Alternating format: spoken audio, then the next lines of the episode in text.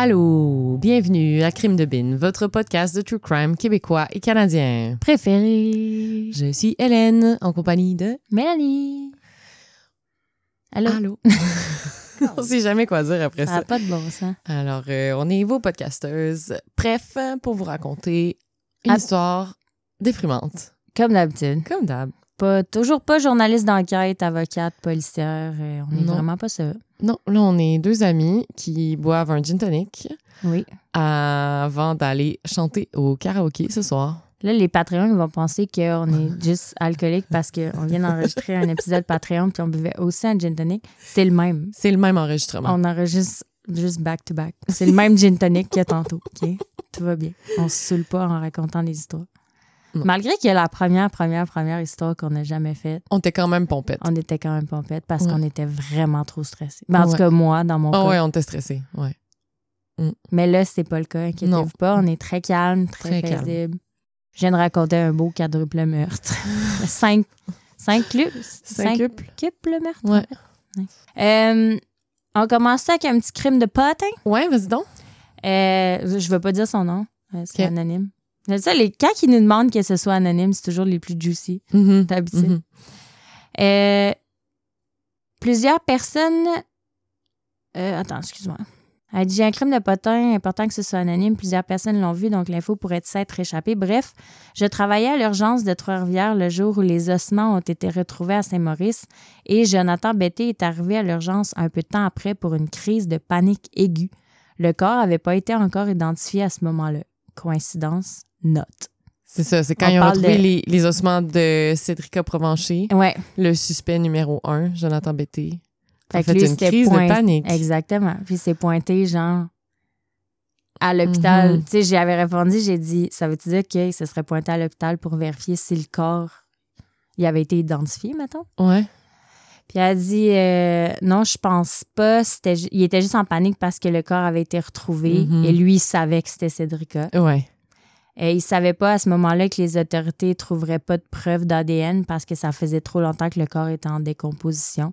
Il a juste fait une énorme crise de panique quand il a su que des ossements humains, probablement d'enfants non identifiés, ont été retrouvés à Saint-Maurice. Tout le monde a pensé que c'était probablement Cédrica. Mhm. C'était C'était bien ça. ça. Dit aussi qu'il était en énorme crise de panique intense. Il me semble que c'est quelqu'un de sa famille qui l'a emmené à l'urgence, mais je peux pas le, je OK. peux pas le confirmer. Ouh, c'est quand même un bon potin. C'est quand même intense. Mhm. Mhm. Tu sais, quand tu sais, tu paniques, là. Mhm. Parce que, eu. C'est longtemps. C'est une grosse période de temps après sa mort qu'ils l'ont retrouvé. là. Ouais, ouais. C'était plusieurs années Je après. rappelle, ouais, Ouais. c'est ça, je me rappelle pas exactement. Euh, mais- je pense qu'elle a disparu en 2008. Puis ils l'ont retrouvée en 2015, là, à peu près. Là. Ouais, c'est long. là. Ouais. Donc, euh, voilà. Est-ce que euh, tu veux nous casser le moral? Ça va me faire plaisir. Vas-y. Qu'est-ce que tu nous racontes cette semaine, Hélène? OK. Cette semaine, euh, je pensais que ça allait être un épisode bonus. Donc, Ah pas oui, c'est lui que tu m'as dit, mais finalement, il y avait trop d'infos. Ouais, finalement, j'en- j'ai en tout cas, ouais, finalement, j'ai fait un peu plus long. Puis j'ai fait un bonus qui a quand même rapport. C'est bien concept, mon affaire. Vas-y. Donc aujourd'hui, je te raconte euh, la triste histoire de Teresa Allore. Oh. Alors, euh, mes sources, euh, donc beaucoup, beaucoup, euh, le site web et le podcast Who Killed Teresa. Hmm. Il y a aussi Minds of Madness, un podcast qui a fait deux épisodes là-dessus, dans lequel ils ont interviewé le, le frère de Teresa, John, que j'ai écouté. Sinon, des articles de CBC, Global News. C'est pas mal ça. Alors, je te transporte en 1978 dans les cantons de l'Est, au Québec, donc euh, région au sud de Montréal. Teresa Allor a 19 ans. Euh, elle est décrite comme souriante et bubbly. Elle a deux frères, euh, John, qui est cinq ans plus jeune qu'elle. Euh, ils s'entendent très bien, vu la différence d'âge. Ils se chicanent pas vraiment. Puis euh, son autre frère, c'est André, qui a un an, euh, qui est un an plus jeune que Teresa. C'est une famille, je pense que la famille est originaire de l'Ontario. C'est une famille euh, anglophone. Pendant son adolescence, Teresa euh, elle avait tendance à repousser les limites, donc comme, comme tout ado normal. Euh, elle partait sur des trips toute seule, genre, euh, elle partait faire 100 km de vélo, elle traversait la frontière américaine, euh, elle allait en camping toute seule, elle faisait du pouce. Évidemment, ses parents n'étaient pas super contents de tout ça. Elle a même fini par lâcher l'école assez jeune, genre à 17 ans. Elle quitte la maison, elle déménage à Montréal, elle se fait un chum. Mais là, à force de faire des petites jobines à Montréal, elle finit par se tanner puis à se dire qu'elle veut retourner aux études. Donc, euh, elle veut voir ses parents, puis elle leur demande est-ce que vous seriez prêts à m'aider puis à payer mes études? Ses parents sont super contents puis ils disent ben oui. Mm. Donc, à 19 ans, elle, comme, elle s'est calmée un peu, elle a passé sa crise d'adolescence, elle retourne aux études. Elle va au collège Champlain à Lennoxville, qui est dans les cantons de l'Est. C'est le même collège où son frère euh, André va. Elle habite dans les résidences qui sont hors campus, qui sont à Compton, donc environ à 8 km du campus de l'université. C'est genre 15 minutes en voiture. Il y a un genre de navette là, de, de l'université, qui- il y a un bus qui fait la route entre les résidences puis l'université toutes les heures, mais il arrête à 18 heures le soir. Puis à 18 heures, après ça, il y en a juste un autre à 23 heures le soir. OK. C'est un, fait que c'est un peu un service de merde, Ouais. en gros. fait que tu sais, si tu manques le bus, ben tu dois marcher vraiment longtemps euh, ou payer un taxi super cher ou faire du pouce. C'est qu'il y en avait beaucoup qui faisaient du pouce. Puis là, évidemment, le, le collège, il, il disait aux gens de pas faire du pouce parce que c'était dangereux. Il re- Puis où il faisait des recommandations comment faire du pouce de façon sécuritaire, genre toujours être à deux ou tu sais, des trucs Mm. comme ça. Ah, Tu devines où je m'en vais. 100 Le 3 novembre, à 8 heures le matin, Teresa et son amie prennent le bus vers le campus. Euh, donc, elle va assez court. Vers midi, elle parle à ses amis et à son frère André. Il y a plusieurs amis qui lui proposent euh, des activités euh, pour le soir, la fin de semaine, sortir, là, là. Elle dit Ah non, je dois étudier, mais je vais peut-être passer plus tard. Après ça, elle va assez court l'après-midi. Vers 17-18 heures, quelqu'un la voit courir après l'autobus puis le manquer. Après ça, C'est la dernière personne qui l'a vu, j'imagine? Oui. Après ça, il y a comme d'autres témoignages Ah, ok. qui peut-être que quelqu'un l'aurait vu plus tard. Mais à ce moment-là, plus vraiment de nouvelles de Teresa. Ça prend genre une semaine avant qu'on se rende compte qu'elle a disparu. Hein? Parce que, euh, ben, ça arrivait quand même des fois qu'elle partait quelques jours à Montréal, à son ancien appart. Ah. Puis, fait que, tu sais, au début, ses amis se sont dit, ah, ben, c'est peut-être juste partie à Montréal. Puis, tu sais, ça faisait juste huit semaines qu'elle avait commencé l'école. Fait que c'était quand même des nouveaux amis aussi. Mhm. Sais, C'était pas des amis de longue date, là. Fait que, tu sais, ils se sont pas inquiétés tout de suite. Mais là, finalement, après quelques jours, donc après une semaine, quelqu'un dit à son frère André que ça fait une semaine qu'ils n'ont pas vu Teresa. Puis là, André, lui, il s'inquiète. Il appelle, il appelle leur mère. Puis là, sa mère a dit, va voir le directeur du collège tout de suite. Fait que là, il fait ça. André, il va voir le directeur. euh, puis il demande euh, qu'est-ce qu'on peut faire, est-ce qu'on peut comme la, la rechercher, là, là. Le directeur dit Non. non, on va rien faire. OK. Mm. Donc là, Non. ses parents, ouais. Ses parents, Robert et Marilyn, euh, et son, plus frère, son, son petit frère John, eux, ils habitent à Saint John, au Nouveau-Brunswick, à ce moment-là. Fait que eux, quand ils apprennent ça puis qu'il n'y a rien qui se passe, ben eux, ils font la route. Juste pour venir jusque dans les cantons de l'Est puis pour Avec chercher. Teresa. Mhm. Ils contactent la police, qui est pas plus motivée que le directeur du collège. Non. Non, non. Fait que eux autres, la police puis la direction, ben, ils pensent qu'elle a fugué. Fait que ils organisent. Mais elle avait pas d'antécédent de fugue. À non. Non. Fait qu'eux, ils organisent euh, pas vraiment aucune recherche. Là, Ça euh, fait une pour- semaine, là. Ouais. Fait qu'ils font rien. Ils organisent pas de recherche. Cool. Puis là, euh, plus le temps passe, puis elle revient pas. Fait que là, la théorie de la fugue, à un moment donné, après une couple de semaines, ça tient moins. Mais la police, ils se laisse pas défaire par ça. Ils commencent à... Ils inventent plein d'excuses pour pas la chercher, genre... euh, ah, elle est partie aux États-Unis voir des amis. Ah, euh, ah, elle était enceinte, puis elle est allée dans un monastère, un monastère jusqu'à jusqu'à temps que le bébé soit né. Et Hein? le pire, ah, elle avait des tendances lesbiennes, puis elle est allée là où les gens comme elle vont. Je- Clairement des théories qu'ils ont sorties de leur anus. Ça me Genre. fait penser à la dernière histoire quand que tu disais que les policiers avaient dit que le petit garçon Ouais. était allé vendre du chocolat. Ouais. Ouais, ouais. C'est le même genre de théorie. Mm, Ouais, même genre de, rapport? policier incompétent qui s'en crisse. puis- Pas rapport. OK. Ouais. Rappelle-moi, c'était en quelle année, ça? En 78. OK. Ouais. Mais bon, là, fait que vu que la police fait rien, ben les parents, eux, ils, ils multiplient les efforts pour essayer de la trouver, ils contactent le- les gens. Ils fouillent partout. Ils vont même faire le tour des monastères au cas où l'hypothèse, l'hypothèse de marde de la police serait vraie. Là, tu sais, comme, ils essayent tout. Là. Le 2 décembre euh, 78, donc un mois après la disparition, euh, il y a un article de Allo Police qui, qui parle de la disparition de Teresa qui dit A-t-elle été victime d'un maniaque sexuel? Donc peut-être plus sur la bonne piste que. Mm. Euh, il y avait une entrevue avec euh, l'enquêteur Léo Hamel qui semble un peu plus lucide que ses collègues. Puis euh, donc lui, il pense que cette disparition pourrait avoir un lien avec, tiens donc, un meurtre qui a eu lieu l'année d'avant. Euh, Louise Camira, une femme de 20 ans, euh, dont le corps a été retrouvé dans les environs. Alors, il y a cet article-là qui sort, mais là, trois semaines plus tard, le Journal de Montréal, le 20 décembre, sort un article qui s'intitule Disparition mystérieuse, une histoire de drogue? Point d'interrogation. Là, Basé sur quoi? basé sur Ardien, comme Ben ouais. sur- Fait que là, l'article dit que. euh, en plus, ça, ça dit que c'est Léo Hamel que c'est que, que cette théorie-là, alors que Léo Hamel était comme j'ai jamais parlé à ce journaliste-là, j'ai jamais dit ça. Puis ça dit que euh, c'est ça, peut-être que ce serait une histoire de drogue, qu'elle aurait disparu à cause de ça. Fait que tu sais, bref, comme pour faire ah c'est un truc personnel, fait que tout le monde s'en fout, tu sais comme, tu sais quand c'est un, un Ouais. tueur en série ou quoi, tu sais c'est plus sais, les gens vont plus s'inquiéter alors que c'est ah ben là elle était mêlée dans des trucs de drogue euh, tu sais Tant pis pour elle. ouais c'est ça ça fait un peu plus ça tu sais Ça n'a pas de bon sens. mais clairement cette histoire là c'est coulé de quelqu'un de la SQ parce que euh, il y a un policier tu sais qui dit à la famille que que ben la disparition est peut-être liée à la drogue Mais toujours basé sur absolument rien. Ouais. OK. genre toutes ses amies à l'école disent qu'elle prenait pas de drogue là. genre oui elle fumait un joint de temps en temps mais comme non elle était pas euh, ça n'a pas rapport là. Puis là, la police a dit aux parents, bref, je pense que vous devriez retourner chez vous, tu sais, vous perdez votre temps ici. Mot pour mot, elle dit qu'elle, parlant de Teresa, qu'elle ressortira du banc de neige au printemps. Ah!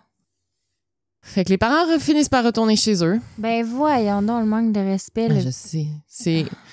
Ah, cette histoire-là est vraiment fâchante. Finissent par retourner chez eux. euh, puis, entre-temps, ben, ils engagent un détective privé pour essayer de retracer les derniers moments de Teresa, vu que la police fait rien. Cinq mois plus tard. Ça doit coûter tellement cher en plus, un En plus, détective là. privé. Donc, cinq mois plus tard, le 13 avril 1979. Donc, littéralement, quand la à neige a fondu. Ah. Mhm. Alors que la famille, la famille est en visite chez les grands-parents en Ontario, ils reçoivent un appel de la police des cantons de l'Est qui disent que Re- Teresa a été retrouvée tout près de la rivière Quaticook, à un kilomètre de la résidence. Hmm. Tu sais, genre, s'il avait cherché, là. Il l'aurait trouvée. trouvé. Euh, elle est retrouvée euh, face contre terre dans un ruisseau, seulement en brassière et en bobette. Oh. Euh, un peu plus tard, son porte-monnaie est retrouvé à 10 km de son corps. Ses vêtements ne sont jamais retrouvés officiellement, mais quelques semaines avant la découverte du corps de Teresa, il y a des chasseurs qui avaient vu des vêtements de femmes qui correspondaient aux vêtements dans lesquels Teresa avait été vue la dernière fois à Austin. Ça, c'est à Magog, donc pas très loin. Euh, mais ils ont comme pas ramassé. Puis quand après ça, la police a comme voulu aller les ramasser, ben là, il était plus Il là. était plus là. Hmm. Évidemment. Et aussi, truc étrange, pas loin du corps de Teresa, la police trouve un sac de poubelle avec des vêtements, mais d'une autre femme. Il y avait-tu- Ah, On on sait pas pas, s'il y qui- avait de l'ADN dessus.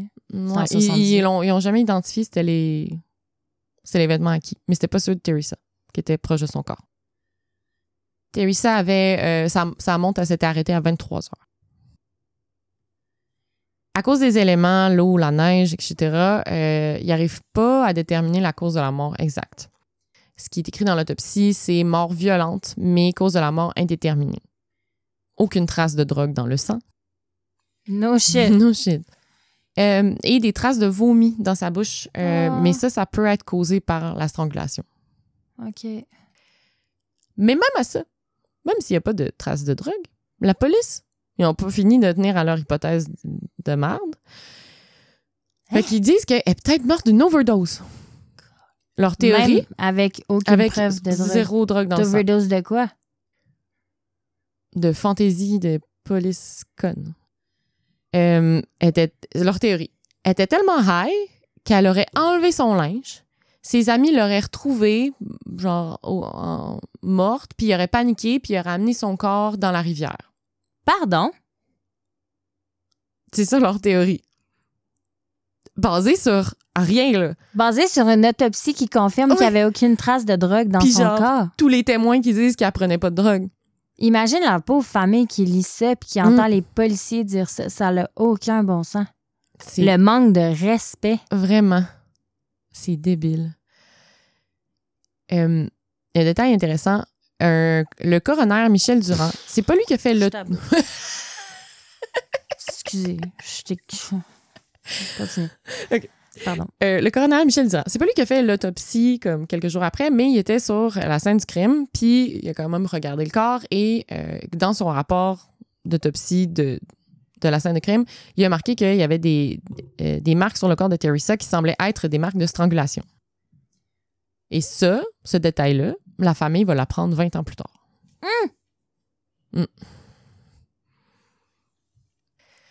J'ai pris une gorgée de mon petit gin tonic pendant que tu disais ça, j'ai failli le cracher. Voyons donc, C'est ah, c'est la débile, là. pauvre famille. Alors, tu comprendras que vu la grande motivation de la police, euh, ben, ça devient un cold case. Ou plutôt carrément fermé, en fait. Parce que la police dit, Mm. eux, ils, tiennent, ils disent, euh, ouais, ouais, c'est, un overdose, c'est puis that's it. Fait qu'ils renvoient même le portefeuille de Teresa qu'il avait trouvé, il le renvoie à la famille. Fini. Puis à conviction, plus besoin. Mais bon, au moins la famille est plus futée que la Pas police. d'analyse d'ADN plus tard, rien. Mais c'est ça, au moins la famille, Ils l'ont eux, ils- gardé. ils gardent le porte-monnaie puis ils l'ont gardé genre scellé, tu sais, comme, Mhm. comme une pièce à conviction devrait être gardée. La famille, au final, elle accepte la théorie de la police parce qu'il y a comme rien d'autre, puis c'est ça que les autorités leur disent, puis tu sais, ils n'ont pas vu tout, tu sais, tous les rapports d'autopsie puis tout, fait qu'ils sont comme, bon, ben, est morte d'une overdose, puis c'est ça, puis... Mais là, plus les années passent, puis plus cette pilule-là est difficile à accepter, comme difficile à avaler. En 2001, la famille de Teresa demande à la SQ si elle peut, elle avoir les vêtements, puis les autres possessions que Teresa avait quand ils l'ont retrouvée. Donc, euh, la famille reçoit les bijoux de Teresa, mais elle se fait dire qu'il n'y a rien d'autre. Genre, euh, le le Hein? bobette brassière. Elle dit que la police dit Ah, le reste des preuves a été détruite.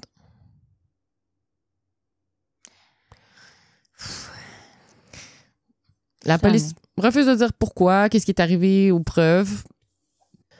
Mais c'est comme, mais tant qu'elle est détruite, pourquoi ils ont pas juste renvoyé à la famille? Comme, le, ils ont redonné le porte-monnaie, pourquoi ils ont pas redonné le reste?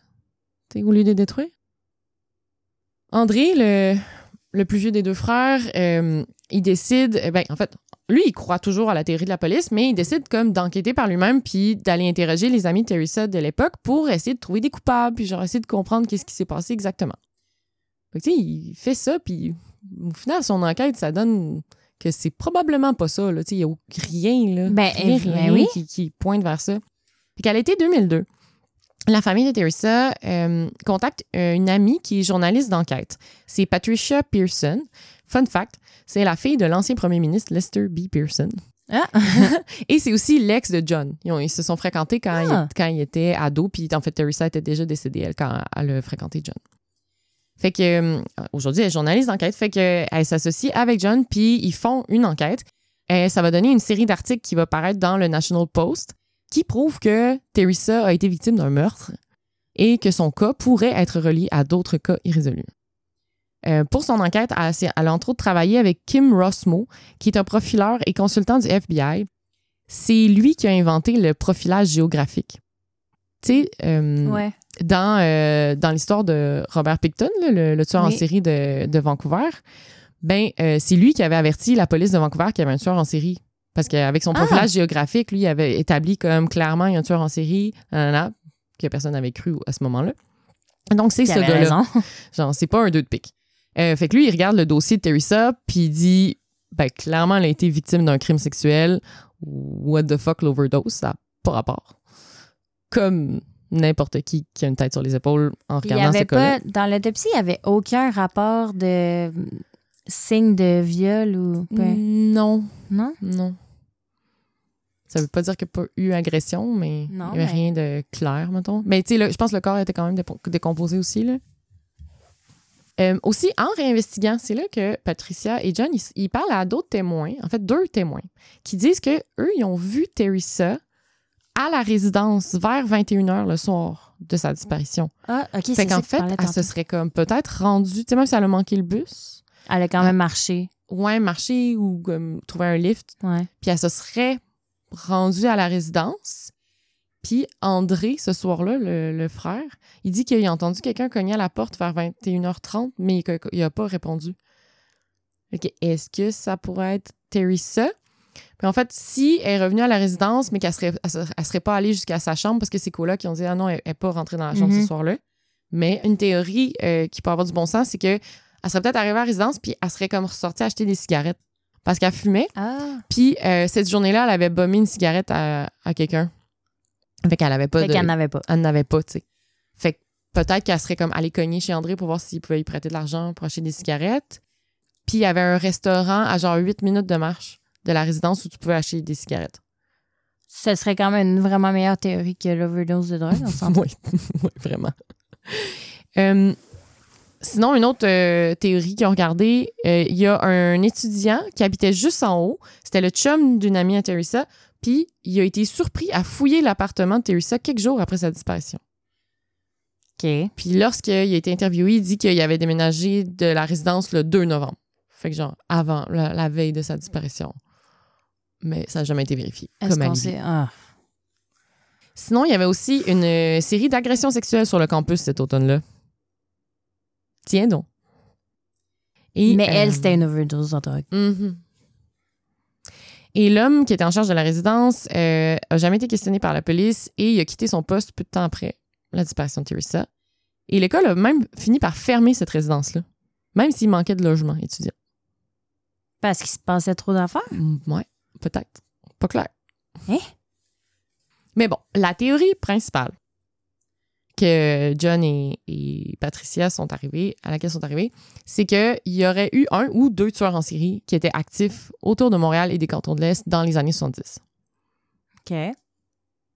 Et ils pensent que la mort de Teresa pourrait être reliée au meurtre irrésolu de Louise Camiran, Manon Dubé, euh, Hélène Monast et Denise Bazinet, tous en 77-78. Euh, alors Tout pour- est résolu? Alors là, c'est là que j'ai mon lien vers mon bonus. Pour les bins de luxe, donc qui sont sur Patreon, euh, j'ai préparé un épisode sur ces quatre cas-là qui pourraient être à- à- au meurtre de Teresa, qui va sortir euh, dans une semaine Ah, sur j'ai hâte Patreon. d'entendre les similarités. Ouais. Euh, Il y avait aussi une douzaine de victimes de tentatives d'enlèvement dans le coin, dans les mêmes années. Puis, toutes décrivaient un même homme, ben, un homme très semblable. Euh, et aussi, là où le porte-monnaie de Teresa a été retrouvé, il y a une jeune femme qui s'était fait, presque fait, fait enlever, qui a eu une tentative d'enlèvement à cet endroit-là exactement, par un homme qui passait en voiture. Heureusement, comme au même moment, il y a une police qui est passée, puis elle s'en est tirée. Hey, le gars, il était mort de rire, là, ou la fille, je sais pas, mais. Ben non, ils disent qu'il Ouais, c'est un homme, là, Ouais, mais c'est un homme, ouais. Il est mort de rire, lui. Il est comme, Mhm. ah, j'ai le trajet de toutes les petites étudiantes, puis Mhm. j'arrête pas de faire des enlèvements, des agressions, puis je me fais pas pogner. Mhm, ouais, vraiment. Puis ce qui est vraiment fâchant, puis vraiment pas surprenant, c'est que euh, les agressions, c'est- les agressions sexuelles, les tentatives d'enlèvement et tout, des, des femmes qui ont survécu, ben leur dossier a été détruit. Ouais. C'est clairement quelqu'un qui travaillait dans ce domaine-là. Voyons donc. Peut-être. Euh, en interrogeant. euh, Ah oui, c'est ça. En interrogeant des témoins sur le campus, il y en a qui disent qu'il y avait vu un homme qui, qui habitait pas sur le campus, qui correspond à la description de toutes les, les victimes de tentatives d'enlèvement. Euh, puis c'était un gars qui disait venir d'Alberta. Il parlait en anglais puis en français. Alors, la description, dans le fond, de, Ouais, vas-y. ce serait un homme assez petit, avec une coupe de cheveux en bol, puis une moustache noire, qui conduisait une voiture en mauvais état dont la portière côté passager avait été modifiée afin qu'elle ne puisse pas s'ouvrir de l'intérieur. Plusieurs victimes ont parlé aussi de ses mains qui étaient grosses et extrêmement puissantes. Et aussi, l'homme aurait parfois porté des pantalons style militaire. C'est quand même très précis comme Quand même. description. Euh, il y a même une, une des survivantes qui a fait un portrait robot de son agresseur. Et la ressemblance est frappante avec un certain délinquant sexuel qui s'appelle Luc Grégoire. Je te parle euh, de Luc.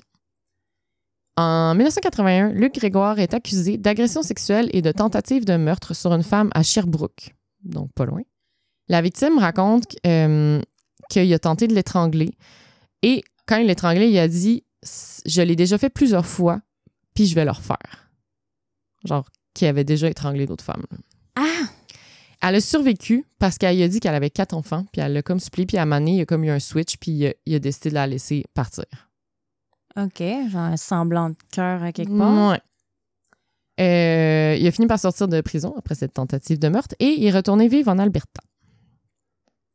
Rendu là, il a fait une tentative de meurtre euh, avec un marteau sur une travailleuse du sexe à Calgary. Et en 93, encore à Calgary, il est trouvé coupable du meurtre de Leilani Silva, 22 ans. Il l'a enlevée alors qu'elle était à son travail dans un 7-Eleven.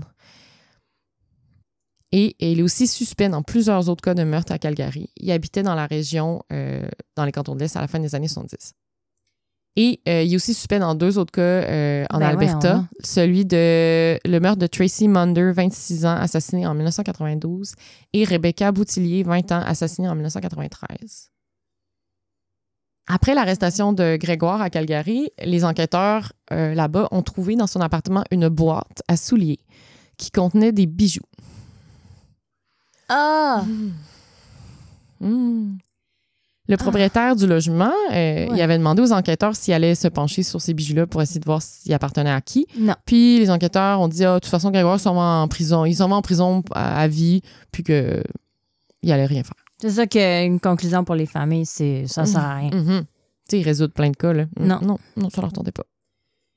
Euh, puis dans le cas de Teresa, ben, ses boucles d'oreilles, sa montre et ses bagues ont été retrouvées, mais pas son collier qu'elle portait cette journée-là. Est-ce que Il le était dessus dans la boîte. on le saura jamais parce qu'ils l'ont pas jamais. gardé. Tabarnak. Ah, Hmm. je- Finalement, grâce à la pression de la famille et de tous ces des nouveaux éléments que, que John et, et Patricia ont réussi à rassembler, ben, la Sûreté du Québec, la SQ, décide de rouvrir l'enquête sur la mort de, sur la mort de Teresa. En quelle année?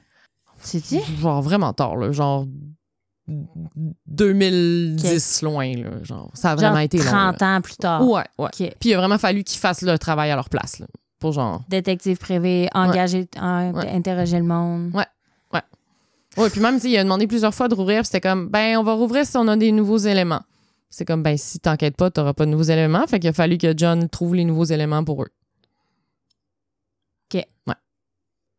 Euh, quand l'enquête a été rouverte euh, par la SQ, euh, il y avait questionné Grégoire qui était en prison à ce moment-là en Alberta sur le meurtre de Teresa. Mais à un moment donné, le dossier a comme changé de main, puis le nouvel enquêteur a dit de façon catégorique que Luc Grégoire n'était plus un suspect. Puis une raison bidon à un moment donné que l'enquêteur a donnée, c'est que il voulait montrer une photo de Luc Grégoire datant des années 70 aux victimes survivantes qui avaient peut-être été agressées par lui. Mhm. Euh, mais, j'ai écrit, mais crime de bin, il était impossible de trouver une photo de Grégoire à l'époque. Sur le coup, John, il l'a l'a cru. Mais en, deux- en 2020, John a fait attends une minute. Puis il a fait une demande à la police de Calgary pour avoir une photo de Genre le Grégoire de dans les années conduire ou whatever. 70-80. En 48 heures, il l'a eu. C'est là. Il y a quelqu'un qui tire les... La Les ficelles à théorie, une des théories de John, c'est que peut-être que, mettons, que ce soit le Grégoire ou un autre homme, soit qui était impliqué, soit qui était policier, ou plutôt si c'était un, infor- un, un informateur pour Ah. la police, peut-être que la police voulait pas l'arrêter pour ça. Parce que là, il aurait pu dénoncer des trucs sur la police. Puis en plus, la police était vraiment corrompue à cette époque-là. Ça a été appris par la suite que la SQ il était dans, dans les deals de drogue puis qui protégeait certains, certains dealers de, la région et tout. Fait que peut-être que c'est pour ça qu'ils ont comme voulu mettre ça, balayer ça sous le tapis puis faire comme Ah, non, c'est correct, c'est correct. tu sais. C'est en tout cas, c'est une des théories de, de John. Le 17 mars 2015, Luc Grégoire est retrouvé mort. En fait, est retrouvé en très mauvais état. Il s'est fait tabasser par un autre détenu et il va mourir de ses blessures. Il était à l'établissement Archambault à Saint-Anne-des-Plaines. OK. On n'aura jamais de- d'aveu. C'est la fin? de- on n'aura jamais d'aveu de Luc Grégoire. Presque la fin. OK. Je Euh, pensais que tu finissais de même. Je- oh. non, non. Euh, ça n'a pas découragé John, le petit frère de Teresa, euh, qui a repris lui-même l'enquête. Euh, c'est, donc, lui a créé le podcast Who Killed Teresa en 2017. OK, c'est lui qui l'a créé. C'est lui qui l'a créé. Euh, il a d'abord commencé le podcast pour parler de sa sœur puis de son histoire. Mhm. Puis c'est ensuite qu'il s'est intéressé à des douzaines d'autres cas irrésolus et de disparitions entre 1971 et 1981 dans les environs, qui pourraient avoir un lien. Pour avec- avoir un lien, ouais. Le podcast compte aujourd'hui 169 épisodes. Euh, il, travaille, Hein? il a travaillé beaucoup avec les familles des victimes. Euh, il a fait beaucoup de pression pour la création d'une unité de cold case de la Sûreté du Québec qui a Ça fonctionné. a-tu marché, ouais? Oui, la Sûreté euh, a ouvert une unité dédiée aux cas irrésolus en 2004 Wow. avec les pressions de, de John.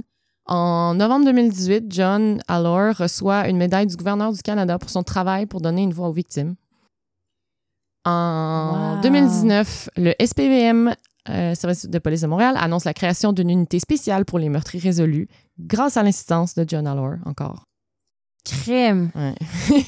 il n'est pas resté tranquille, là, John. Non. En 2020, il publie un livre qui raconte l'histoire de Teresa en collaboration avec Patricia Mhm. Pearson qui s'intitule Wish You Were Here. Oh. Pour beaucoup de familles qui ont perdu des proches et dont le meurtre a été résolu, John est vraiment une inspiration puis il leur rappelle de, de jamais perdre espoir. Même si dans le cas de sa sœur, il pense pas vraiment qu'il va être résolu jamais, les preuves ont été détruites, il n'y a pas de confession, il n'y a pas de témoin.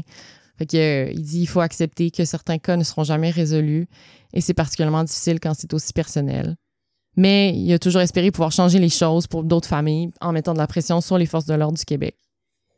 Malheureusement, je genre pleure. Oh non. Je ne m'attendais pas à ça.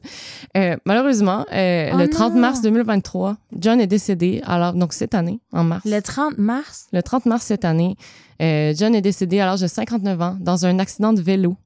Hein? Ouais, c'est cave, là. Cave de même. Dans un accident de vélo, il habitait en Caroline du Nord, à Durham. Euh, fait qu'il Ben voyons donc. est mort sans jamais savoir ce qui est arrivé à sa grande sœur. Fait qu'il reste maintenant sa mère Marilyn et son frère André qui Ouais. attendent toujours des réponses. Euh, il laisse aussi dans le deuil euh, trois filles, dont une qu'il a nommée Teresa Grace. Oh. Mm. Donc, c'est ça. Euh, voilà l'histoire de Teresa famille, et alors. de la quête de son frère John pour essayer de trouver des réponses. Vous irez écouter, euh, si vous parlez anglais, là, euh, vous irez écouter euh, les podcasts.